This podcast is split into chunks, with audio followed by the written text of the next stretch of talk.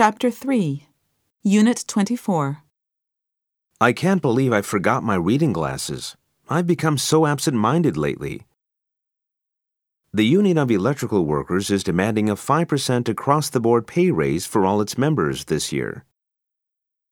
We offer an all inclusive tour of one full week in Hawaii for only $599.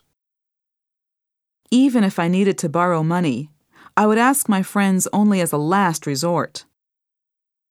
As a token of our appreciation, on behalf of everyone in the company, I would like to present Greg Hollister with the Employee of the Year Award.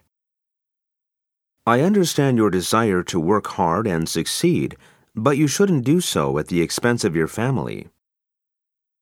Before I knew it, a car had run a stop signal at the intersection and almost crashed into me. If the guilt of the defendant cannot be established beyond a reasonable doubt, the court has no choice but to let him go free. I don't believe it. My brand new jacket already has a tear in it. I'm going to be working in my study all afternoon, so by all means, use my car to drive to the mall. By and large, Americans are much friendlier on first meeting than British people.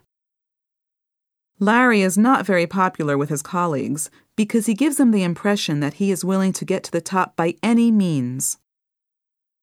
The costumes for tonight's play were made available by courtesy of Fitzgerald Theatre.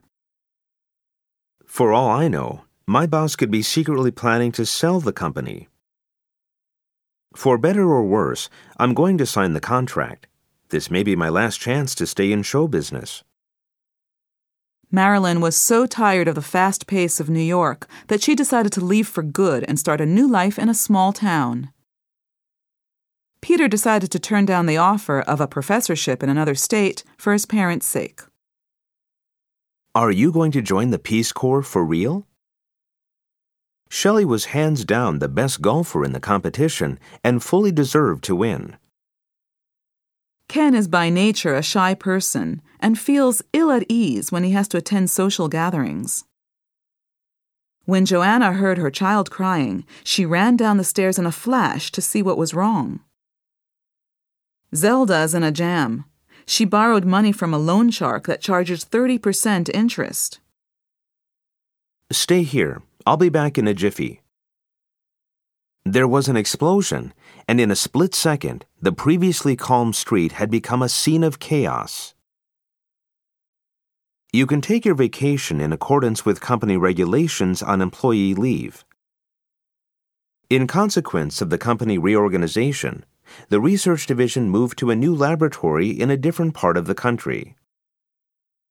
In consideration of the continuing growth of electronic communications, the publishing company decided to launch a computer based learning system. After the collapse of oil prices, the country's economy was in crisis. Look at those black clouds up there. It looks like we're in for some nasty weather. The Bergdorf Award for Clinical Research was created in honor of Dr. Julius F. Bergdorf, the former director of the Metropolitan Hospital. In lieu of a pay raise, the company offered the staff an extra week's paid leave each year.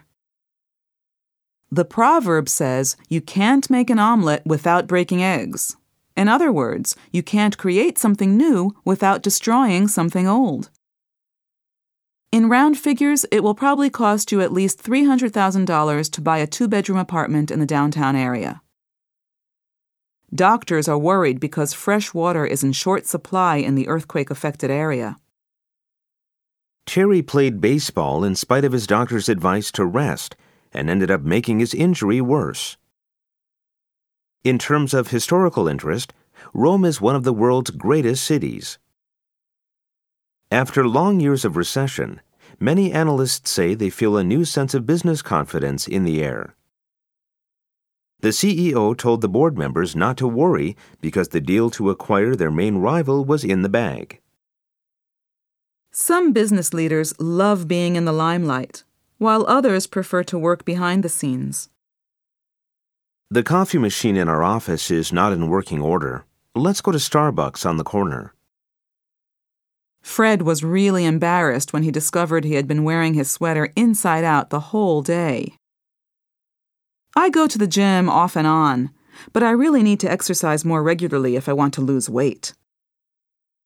George is really convinced that his economic forecast for next year is accurate, but I think he's a long way off base.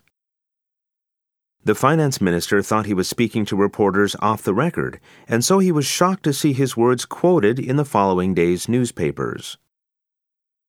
The per capita income of the region has increased enormously since oil was discovered there five years ago.